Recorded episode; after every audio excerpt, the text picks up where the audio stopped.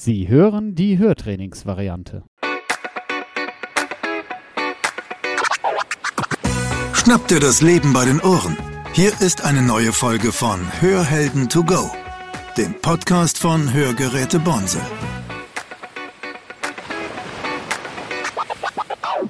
Hallo, mein Name ist Claudia Dreher, Moderatorin bei Hörhelden to go und heute spreche ich mit dem Herrn Dr. Oechler der Herr Dr. Oechler ist Hals-Nasen-Ohrenarzt, ganzheitlicher Mediziner und hat einen Arbeitsschwerpunkt auch im Bereich Stress und Umgang mit Stress. Hallo, Herr Dr. Oechler. Hallo, Frau Dreher. Herr Dr. Oechler, ähm, ich darf Sie heute ein bisschen fragen zu Ihrem Schwerpunkt Hals-Nasen-Ohrenheilkunde. Ähm, Sie haben ja viel mit schwerhörigen Menschen und Hörgeräten zu tun. Was ist denn Ihre Empfehlung? Wann braucht man Hörgerät? Ja, erstmal vielen Dank für die Einladung zu Ihrem Podcast. Ich freue mich, da sein zu dürfen. Ja, schwierige Frage. Ne? Hörgeräte haben ja nicht unbedingt den besten Ruf. Trotzdem gibt es ganz viele Menschen, die äußerst dankbar sind, dass sie Hörgeräte nutzen können und dürfen, weil ihnen damit natürlich wieder andere Welten eröffnet werden, die ihnen vorher erschlossen werden, äh, verschlossen bleiben. Und ähm, das Problem ist ja oft überhaupt zu erkennen, wann bin ich schwerhörig oder wann nutzt mir ein Hörgerät etwas. Und ähm, wir Ärztinnen und Ärzte, da muss ich äh, jetzt mal für meine Kolleginnen und Kollegen äh, sprechen, machen das ja immer an irgendwelchen Messwerten fest. Und ich glaube, das ist ein bisschen zu kurz gesprungen. Denn es ist nicht nur der Hörtest, der darüber entscheidet, ob jemand ein Hörgerät braucht, sondern es ist letztlich der eigene Eindruck, der zählt. Also spätestens dann, wenn ein Betroffener selbst merkt, dass er vor allen Dingen in Gesprächen mit anderen Schwierigkeiten hat zu folgen, wenn er nur noch einen Teil mitbekommt, äh, wenn er selbst anfängt darunter zu leiden, und dann sind wir schon bei dem Thema Stress, dann bedeutet das für ihn eine Belastung. Ja, man braucht immer ein bisschen mehr Konzentration, man braucht immer mehr Aufmerksamkeit, um zu verstehen, um in Gesprächen zu verstehen, oder man schaltet ab. Ja, und beides belastet die Menschen. Und da muss man natürlich auch ein bisschen auf sich selber achten. Ja, aber spätestens dann, wenn man merkt, das ist für mich eine Belastung. Wenn ich jetzt in einem Gespräch bin, das dauert eine halbe Stunde, Stunde und ich denke anschließend, boah, das war jetzt aber anstrengend, die zu verstehen. Das ist dann ein Punkt, wo man zumindest sich mal untersuchen lassen sollte. Und wenn dann der Hörtest und der eigene Eindruck übereinstimmt, wenn dann der Hals- und Ohrenarzt sagt, Mensch, Sie hören schlecht und ein Hörgerät könnte Ihnen helfen, dann ist für mich der Punkt gekommen, wo ich sage, ausprobieren. Ja, und das Ausprobieren ist ganz wichtig. Sie sagen jetzt ganz bewusst ausprobieren. Probieren bedeutet dann, ich kriege das mal als derjenige, der jetzt äh, eine Hörlast hat, die Hörgeräte mit nach Hause und teste die und dann entscheide ich mich. Ganz genau, ja. Und soweit ich weiß, bieten das heute alle Akustiker an, ja. äh, denn niemand sollte die Katze im Sack kaufen, ähm, ein Hörgerät sei es noch so gut eingestellt, ins Ohr zu stecken und zu sagen, so, das war's jetzt, ähm, Hund friss oder stirb, so muss es jetzt bleiben. So funktioniert's nicht. Dafür ist Hören und Verstehen und Zuhören ein zu komplizierter Vorgang, der sich ja nicht nur im Ohr, sondern auch viel in unserem Gehirn abspielt. Äh, wo man lernen muss, wo man sich dran gewöhnen muss. Und da ist das Ausprobieren wichtig. Man kauft sich ja auch nicht ein paar Schuhe, ohne die vorher mal anprobiert zu haben. Jetzt ist ja der Unterschied zwischen einem Hörgerät und ein paar Schuhe, dass man an das Hörgerät auch wirklich ähm, Gewöhnungsprozesse knüpfen muss und äh, dass es Zeit braucht, bis dieser neue Reiz wieder als eigener eigene Wahrnehmung absortiert ist. Haben Sie da einen guten Tipp für, für schwerhörige Menschen, wie sie mit dieser Veränderung und dieser äh, Hörwahrnehmungsumstellung umgehen können? Ja und nein. Ähm, ich werde oft von Patienten darauf angesprochen, die vielleicht dann auch Hörgeräte probiert haben und dabei feststellen, dass das einen Gewöhnungsprozess braucht. Mhm. Und ganz häufig wird der Vergleich mit einer Brille angestellt. Da heißt ja, die Brille setze ich doch auch auf und sehe dann besser. Mhm. Ähm, erstens mal stimmt das auch nicht immer. Also jeder, der mal eine Gleitsichtbrille zum ersten Mal hatte, weiß, dass das auch manchmal Gewöhnung braucht, dass man erstmal lernen muss, damit umzugehen. Also von daher hinkt der Vergleich. Und das Auge und das Ohr lassen sich in vielen Dingen nicht vergleichen. Also mhm. zum Beispiel eine äh, Lesebrille, also eine Weitsichtigkeit, das was nah ist, hat man Schwierigkeiten. Das hat etwas mit nachlassender Muskelkraft der Stellmuskeln im Auge zu tun. Mhm. Und einen Muskel kann man bekanntermaßen trainieren, indem man ihn bewegt. Mhm. Ja, also wenn Sie Hanteln stemmen, dann kriegen Sie irgendwann einen dicken Bizeps und wenn Sie sie nicht stemmen, dann wird er wieder dünner und so ähnlich ist das mit dem Auge. Also ein Auge kann man trainieren, indem man sich auch ein bisschen anstrengt. Das Ohr ist aber kein Muskel, sondern da sprechen wir von Nerven. Nervenzellen und Sinneszellen, die funktionieren anders. Die brauchen Stimulation, die brauchen den Reiz, die brauchen den Ton, um zu arbeiten. Und wenn kein Ton kommt, dann haben die nichts zu arbeiten und dann verkümmern die. Also eine Nervenzelle, die nicht benutzt wird, die verkümmert. Ja, da sagt der Körper, brauchen wir nicht mehr, kann weg, wird abgebaut.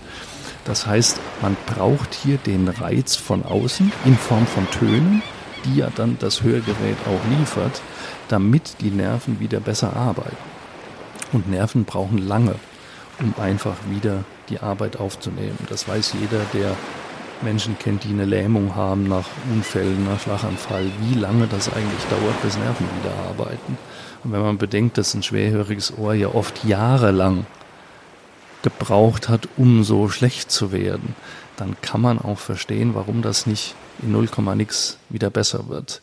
Und deswegen braucht es eine, ich finde, behutsame Gewöhnung an ein Hörgerät. Also das darf einen gerade zu Anfang auch nicht überlasten. Mhm. Auch das erlebe ich manchmal, ist ein bisschen Kritik an den Akustikern, mhm. die versuchen erstmal das optimal einzustellen. Aber optimal heißt dann oft so, wie es wünschenswert wäre. Das ist aber nicht immer passend für den Patienten mhm. oder die Patientin, mhm. sondern sich langsam heranzutasten und zu sagen, jetzt probieren Sie das mal, tragen Sie es mal zwei Wochen und dann machen wir es ein bisschen lauter. Und dann stellen wir vielleicht das ein bisschen anders ein, damit Sie erstmal lernen, wie kann sich das anhören, was bringt das für mein Verstehen, wie ist die Handhabung, ist für viele Leute ja auch ungewohnt. So ein technisches Gerät muss man hegen, pflegen, einschalten, Batterie wechseln, aufladen, etc. Also das hat ja viele Aspekte. Da ist eine Brille aufsetzen natürlich wesentlich einfacher. Mhm. Also in unserer Branche heißt der Begriff dazu gleitende Anpassung, dieses sanfte Einsteigen. Und natürlich ist für, ich sage jetzt mal uns, weil ich ja aus der Hörakustik komme, immer das Thema die harten Daten, also ne, die, das Tonaudiogramm und die gewünschte Verstärkung, die es braucht, um den Hörverlust auszugleichen, die gewünschte Verstärkung, die es braucht, um den Kopf zu reizen und die subjektive Wahrnehmung des Einzelnen, der dann ein Hörgerät kriegt. Und da ist natürlich dieses Spielen damit, wo, wo, wo sind wir und wie viel braucht der Einzelne, weil das ja für jeden Menschen auch anders ist. Ähm, Fingerspitzengefühl, das sehe ich auch so. Wenn jetzt jemand ein Hörgerät trägt und das Gefühl hat, Mensch, es ist mir alles aber viel zu viel, was werden dann Ihr Vorschlag? Es gibt auch hier wieder mehrere Möglichkeiten. Es ist immer wünschenswert, dass Betroffene ihr Hörgerät möglichst häufig tragen. Denn wenn sie es nicht benutzen, dann können sie sich nicht dran gewöhnen. Andererseits jede Form von Überlastung bedeutet ja auch wieder Stress. Ja, und das möchten wir nicht. Kein Mensch möchte dadurch gestresst werden, also nehmen viele Leute ihr Hörgerät raus. Ähm, es gibt schon die Möglichkeit, finde ich, auch da widerspreche ich manchen Akustikern, zu sagen, ich nehme es erstmal nur in bestimmten Situationen. Da, wo ich am meisten davon profitiere und in anderen Situationen nehme ich sie eben raus. Also wenn ich einkaufen gehe, damit ich die Verkäufer an der Kasse verstehe, dann benutze ich es und wenn ich nach Hause komme, dann nehme ich es wieder raus. Äh, das braucht halt nur Disziplin. Denn oft ist es so, wenn ich jetzt, äh, das höre ich dann von Patienten, ja, da habe ich es dann halt nur mal einen halben Tag getragen und am nächsten Tag denke ich, ach, es ging ja auch ohne, also nehme ich es dann gar nicht. Das ist dann oft schon wieder der Anfang vom Ende. Deswegen ist es natürlich sinnvoller, dann wieder zum Akustiker zu gehen und zu sagen, hören Sie zu, es ist mir einfach zu laut. Ich kann mich im Moment an diese Lautstärke oder an, diese, an diesen Klang noch nicht gewöhnen. Können wir es vielleicht ein bisschen leiser einstellen und ein bisschen weniger scharf einstellen und es dann wieder zu probieren, also sich wieder langsamer heranzutasten. Manchmal muss man auch wieder einen Schritt zurückgehen. Ja.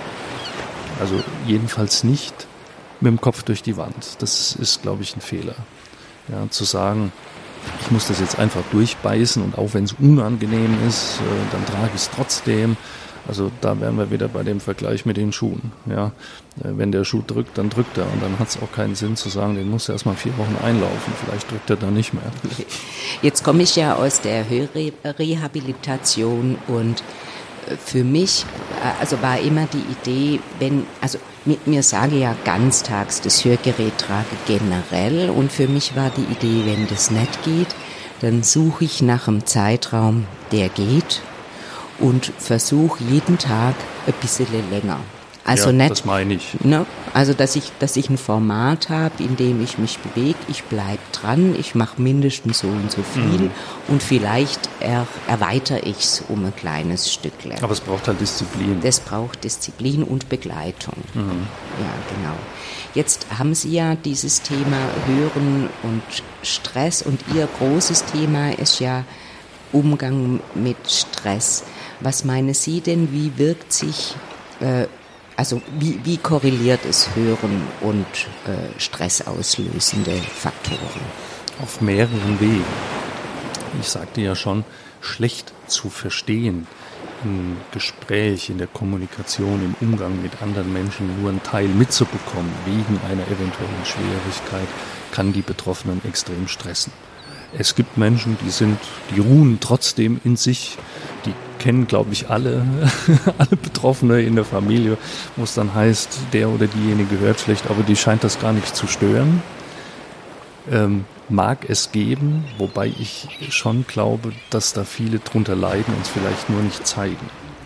Ähm, denn wir Menschen sind schon auf Gespräche, auf Kommunikation, auf Kontakte mit anderen Menschen angewiesen. Es gibt nur wenige Menschen, die sich in Einsamkeit wohlfühlen.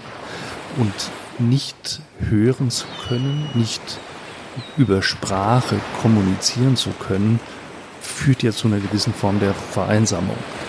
Ausnahme sind natürlich Menschen, die zum Beispiel äh, Gebärdensprache können oder andere Kommunikationsformen nutzen. Die lassen wir jetzt mal außen vor, denn wir reden ja jetzt über das Thema Hörgeräte. Ähm, also wer schwer hört, hat Schwierigkeiten mit anderen Leuten zu kommunizieren.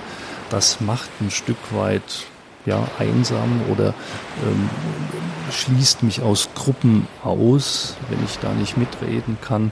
Und das bedeutet Stress. Es gibt wissenschaftliche Untersuchungen, die das ganz klar nachweisen. Und Stress verstärkt wiederum die Probleme. Ja? Denn je entspannter ich bin, je ähm, je ruhiger ich innerlich bin, umso mehr kann ich mich natürlich, umso besser kann ich mich auch auf Situationen einstellen. Ja, wenn ich also sowieso immer schon innerlich angespannt bin, dann nerven mich Situationen umso mehr. Und das ist dann so ein Teufelskreis. Ja, ähm, es gibt meines Wissens nach auch wissenschaftliche Untersuchungen, die zeigen, dass gezieltes Entspannungstraining oder in einer entspannten Situation sich auf angenehme Geräusche zu konzentrieren, durchaus auch das Hören und Verstehen wieder verbessern können. Ob das jetzt ein Aufenthalt in der Natur ist, ja, heute spannendes Thema, Waldbaden. Ich weiß nicht, ja, der eine oder andere wird es gehört haben, wird oft wegen des etwas komischen Wortes belächelt, aber letztlich ist das ja eine, ja, ein Entspannungstraining, wo man die Natur nutzt, sich mal wieder auf Naturgeräusche, auf das Rascheln der Blätter, auf das Rauschen des Windes, auf Vögelgezwitscher zu konzentrieren und einfach mal wieder zu lernen aus einer, aus einer Fülle von Klängen, aus einer aus einem Gewirr von Tönen einzelne Töne mal versuchen rauszuhören, das kann das Gehör unheimlich trainieren, das Verstehen trainieren. Das kann man auch mit Musik machen. Ja, ob jetzt ist auch völlig egal, ob man jetzt Klassik hört oder Rockmusik hört oder Popmusik hört. Ja, mal zu versuchen, äh, dem Text zu folgen oder zu versuchen, nur der Gitarre zu folgen oder der ersten Geige oder was auch immer. Äh, für ein paar Minuten, ja, das kann unheimlich Trainings, einen Trainingseffekt haben. Ich weiß, dass es auch Hörtrainings gibt, wo man technische Methoden nutzt, aber die braucht man nicht unbedingt, wenn man in einer entspannten Situation wohlgemerkt einfach versucht, sein Nervensystem, sein Gehirn mal wieder auf solche angenehmen Geräusche zu konzentrieren. Also schlecht hören kann stressen, Stress kann das Gehör verschlechtern, aber positiv betrachtet, umgedreht, kann eine gewisse Entspannung, dass man mal ja, mit einer gewissen gelassenen Haltung mal wieder in die Natur geht und sich auf solche Geräusche konzentriert oder in ein Konzert geht oder sich mal wieder eine alte Platte oder CD auflegt und versucht, dem einen oder anderen Klang zu folgen, kann also wirklich auch ein Trainingseffekt sein. Mhm. Jetzt haben Sie gesagt, ähm, in einer entspannten Situation, wenn ich es jetzt gar nicht so gewohnt bin, in entspann also mich entspannt zu fühlen, an was merke ich denn dann, dass ich entspannt bin? ja, das ist auch wieder so ein Thema. Ja, viele Leute äh, sind überhaupt nicht entspannt, aber sie merken das gar nicht. Ja. Also man muss natürlich schon auch ein bisschen auf sich selbst achten. Ähm, ein, ein ganz wichtiger ähm, Marker, also ein ganz wichtiger Faktor, wo man das immer dran merkt, ist zum Beispiel die Atmung. Ja, wenn jemand sehr schnell atmet, wenn man merkt, oh, ich bin so am, am, am Hecheln, ja, äh, dann ist man meistens nicht entspannt. Ähm, wenn man tief in den Bauch atmet, wenn man mal darauf achtet, dass sich die Bauchdecke hebt und senkt beim Atmen, dass ich bewusst langsam und tief atme, dann bin ich häufig entspannt. Ja. Äh, aber es gibt auch andere körperliche Zeichen. Ne?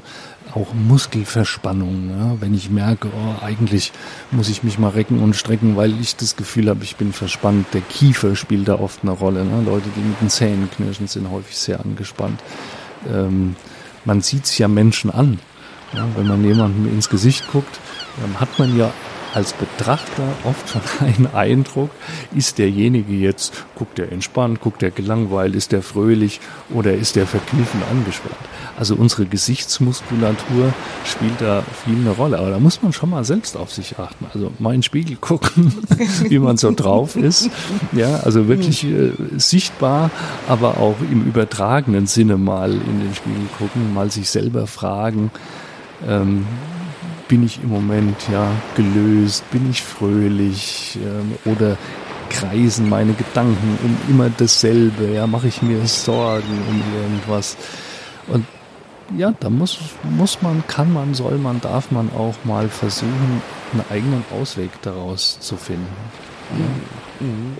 Ja, also gut, gut mit sich innen drin in Kommunikation sein. Das äh, würde ich jetzt mal so übersetzen. Naja, wenn man sich selbst nicht leiden kann, dann, dann ist es auch halt immer blöd. schwer, ja, mit anderen Menschen umzugehen. Also ja. da sollte erstmal jeder bei sich selber anfangen. Wer, wer was verändern will, muss immer bei der, erstmal vor der eigenen Haustür kehren. Und das gilt auch für körperliche und auch für seelische Dinge. Mhm.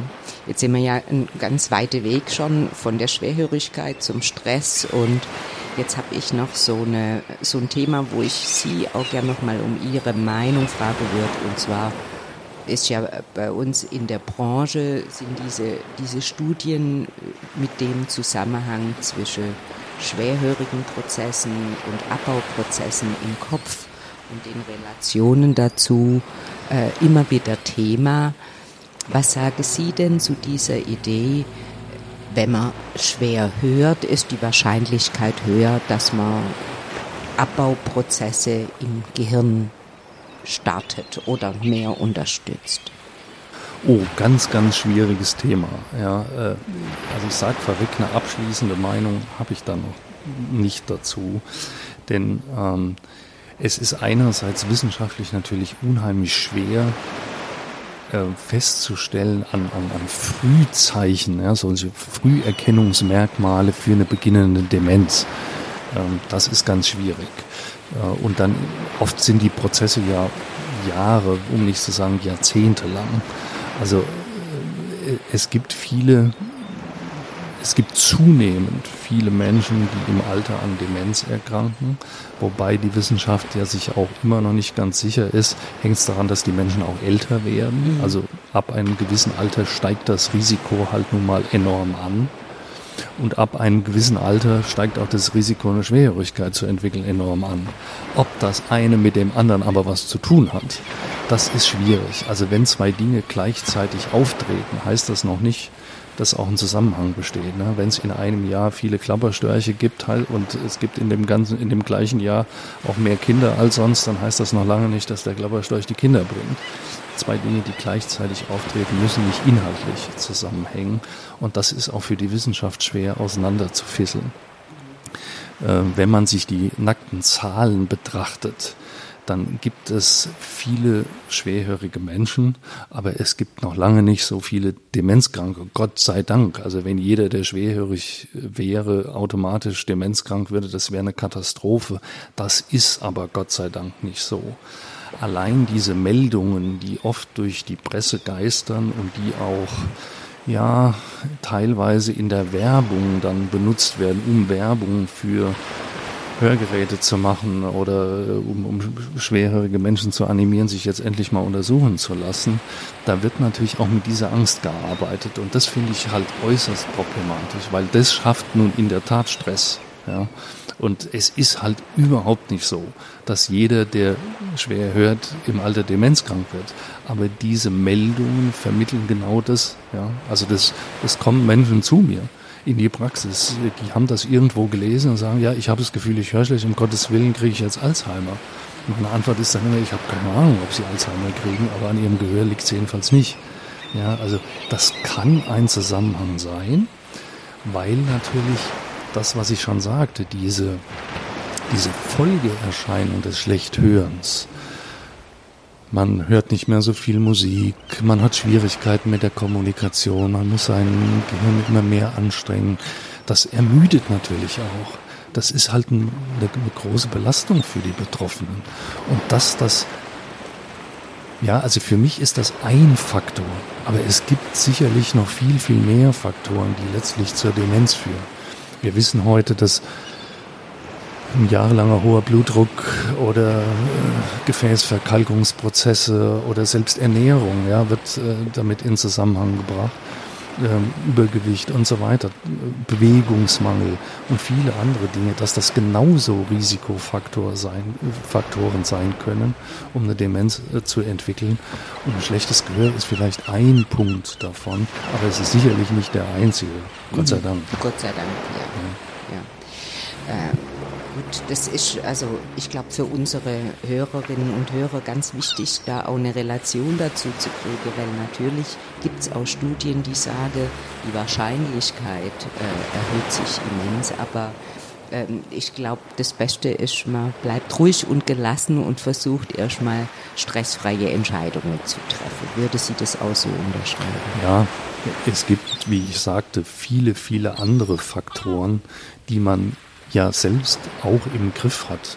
Ja, also aufhören zu rauchen und sich um seinen Blutdruck zu kümmern und sich mehr zu bewegen und sich vernünftig zu ernähren äh, und, und, und. Das sind alles Risikofaktoren, die man selbst auch beeinflussen kann und die mindestens genauso wichtig, wenn nicht noch wichtiger sind als das Gehör. Aber sich äh, also keinesfalls davon verrückt machen lassen oder Angst einjagen lassen durch solche Meldungen. Die Wissenschaft steht hier ganz am Anfang und wie wir da in ein paar Jahren darüber berichten, das steht völlig in den. Okay. Gut. Äh, wir sind schon fast am Ende, Herr Dr. Oechler. Ist für Sie noch was wichtig an äh, schwerhörige Menschen weiterzugeben? Ach, da gibt es bestimmt noch ganz vieles. Da müssen wir noch ein paar Podcast-Folgen machen. Liebe Frau Dreher, das, das kann man gar nicht in, in Worte fassen.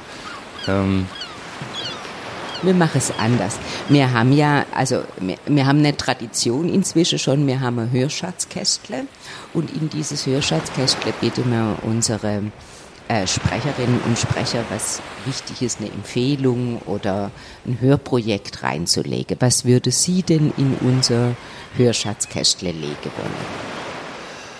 Ich würde da hineinlegen wollen, das ist, das ist mir wirklich ein wichtiges Anliegen, äh, dass man sich für Schwerhörigkeit nicht schämen muss.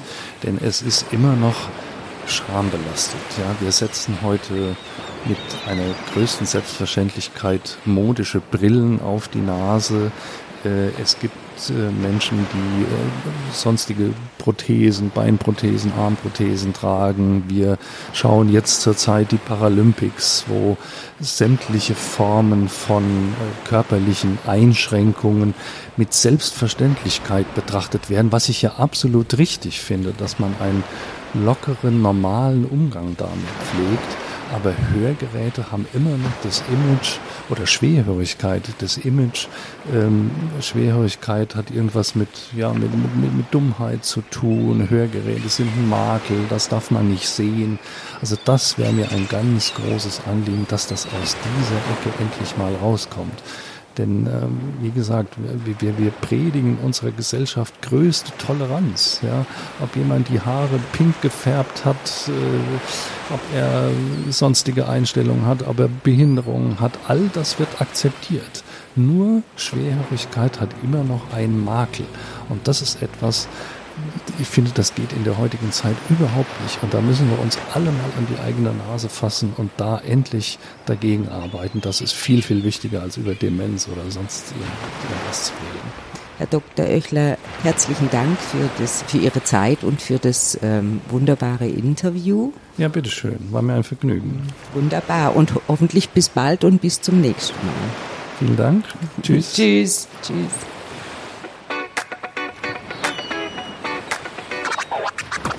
Das war Hörhelden to go, der Podcast von Hörgeräte Bonse. Sie möchten keine weitere Folge verpassen? Dann abonnieren Sie jetzt unseren Podcast. Weitere Infos gibt es auch auf unserer Webseite www.bonsel.de.